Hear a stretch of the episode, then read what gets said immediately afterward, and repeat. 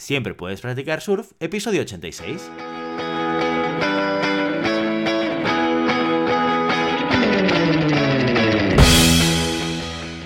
Bienvenido y bienvenida a Siempre puedes practicar surf, el podcast diario sobre recursos humanos.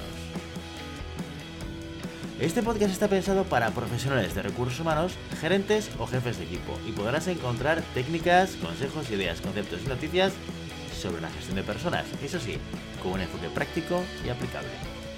Hoy episodio 86 del viernes 24 de septiembre del 2021. Programa muy interesante porque lo dedicamos a vuestras preguntas concretas con retos sobre gestión de personas y recursos humanos. Pero antes, dejadme que os recuerde que podéis encontrar más contenido en nuestro blog e información sobre nuestros servicios en nuestra web, globalhumancom.com. Desde allí os podréis apuntar a nuestro newsletter para no perderos nuestros webinars, streamings y todo el contenido de actividades que organizamos desde la consultoría Global Human Consultants. Y hoy es viernes, último día de la semana, y lo dedicamos a resolver todas las dudas que nos podéis llegar a través de las redes sociales.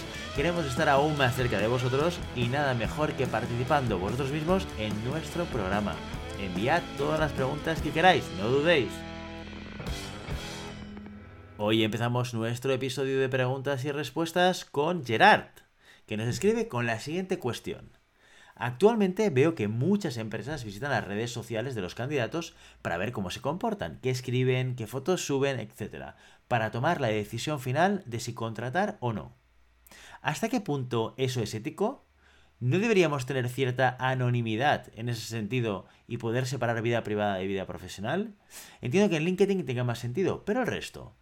Y en caso de ser así, ¿qué red social es más valiosa para obtener información y por lo tanto deberíamos vigilar más?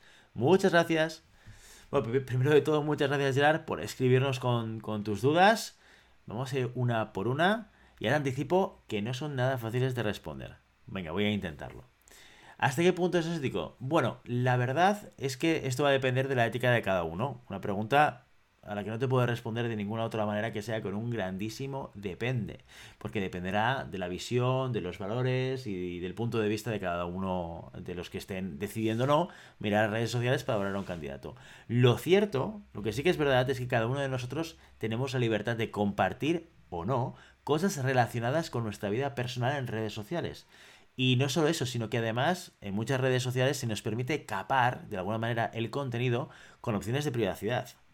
Aunque lo que está claro y lo que es evidente es que una vez tú has subido una foto, un vídeo o un contenido en cualquier dispositivo conectado a Internet, fíjate que te digo cualquier dispositivo, no solamente una red social, tienes muchos números de que su difusión ya no esté bajo tu control y que por lo tanto lo miren o lo miren los headhunters, es una muy buena práctica ser consciente de la huella digital que dejas a través de los contenidos que tú puedes estar subiendo en cualquier tipo de dispositivo o plataforma lo que tiene mucho que ver pues, con el tema del anonimato que tú comentabas. Al final, ah, sí que es verdad que hay un control sobre los niveles de privacidad que utilizas o que das en redes sociales, pero como te digo, nunca estarás 100% seguros de que lo que subes a un dispositivo sea 100% privado. Sobre el uso de redes sociales en el proceso de selección, bueno, pues evidentemente la más utilizada es LinkedIn, que ya está pensada para un contexto profesional. Yo, por ejemplo, es la que uso. Pero me consta también que muchas empresas y headhunters también usan Facebook, aunque Facebook empieza a ser una red social en la que las nuevas generaciones ya no están. En definitiva y en conclusión, Gerard, yo lo que te diría es que no puedes saber dónde va a mirar ni el headhunter, ni tu jefe, ni tu pareja.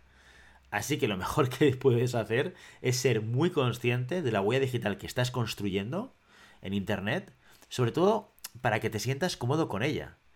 Mira, si al final eh, consigues eso, si al final consigues que tu huella digital esté relacionada o esté alineada con tu manera de entender el mundo, y una empresa, un headhunter, te descarta por tus opiniones, pues oye, entre tú y yo, mejor para ti, porque seguramente esa relación laboral iba a tener las patitas muy cortas. La siguiente pregunta nos la envía Carlota a través de LinkedIn y nos dice, una vez escuché a una conocida, que es recruiter en una empresa bastante famosa, que muchas veces ya sabía si iba a descartar a un candidato o una candidata nada más entrar por la puerta. La verdad es que me quedé bastante alucinada, en su momento no le pregunté más, pero aprovecho y rescato ese momento para preguntaros a vosotros, ¿es eso posible? ¿Sentís una especie de feeling antes de ni siquiera empezar la entrevista? Gracias y enhorabuena por el podcast. Bueno, Oscar, muchísimas gracias por tu enhorabuena. Eh, oye, y a mí también me deja bastante sorprendido y alucinado el comentario. Mira, yo entiendo que el comentario de tu conocida debió ir medio en broma, o que debió decirlo en plan conversación de bar, porque la, la complejidad de evaluar personas hace casi imposible acertar en una evaluación hecha en el, en el resquicio, en el quicio de una puerta. Dicho esto, sí que es cierto, y supongo que esto nos pasa a todas las personas que estamos vinculando, vinculados a la profesión del headhunting, que tenemos sensaciones, ¿eh? sensaciones al principio, durante y al final de la entrevista, sobre el encaje de ese candidato o candidata que estamos conociendo con respecto al puesto que nos está demandando nuestro cliente. Mira, a mí me ha pasado muchas veces empezar una entrevista con la sensación de que el candidato o la candidata encajan perfectamente, que son el candidato ideal y luego, a medida en la cual voy conociendo a la persona y voy indagando sobre lo que ha hecho y sobre sus motivaciones, voy cambiando de opinión. A medida que la entrevista pues va avanzando eh, o va evolucionando y a lo mejor alguien que me encaja muy bien al principio, al final, después de tener toda la visión 360 de esa persona, dijo, pues bueno, para esta empresa no, para este reto no, para este proyecto no me va a encajar. O incluso a la inversa, es decir, candidatos o candidatas que al principio, al inicio de la conversación, pienso, uff, está muy alejado de lo que busca mi cliente o de lo que necesita mi cliente o lo que le encaja a mi cliente, a medida en la cual he ido hablando, he ido cambiando de opinión. Porque he encontrado otros detalles, porque he encontrado otros elementos, porque me ha explicado algunas cosas sobre su manera de entender la profesión o sobre sus valores que me encaja perfectamente con mi cliente. Con lo cual, esto me puede pasar en un sentido o en el otro.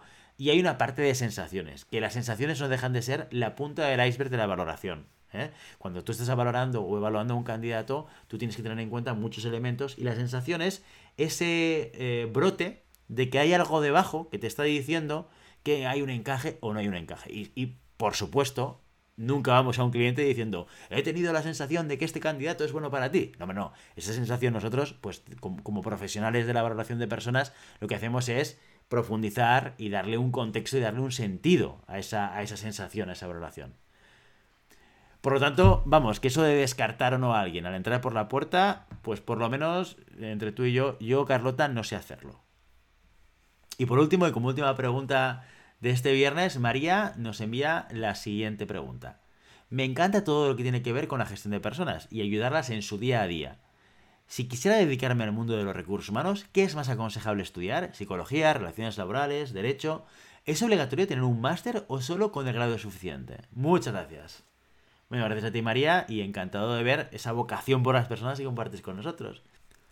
Te diría que en general las carreras que suelen estudiar personas y acaban en recursos humanos vienen de las ramas que comentas, psicología, relaciones laborales, derecho o administración y dirección de empresas. ¿eh? Pero en realidad es que si estás estudiando cualquier grado y quieres trabajar en recursos humanos, lo mejor, incluso antes de estudiar un máster, es que te busques unas buenas prácticas y que pruebes y que tantees y que aprendas lo que es realmente un departamento de recursos humanos dentro de una compañía o lo que es el servicio en la consultoría de lo que sería el área de recursos humanos.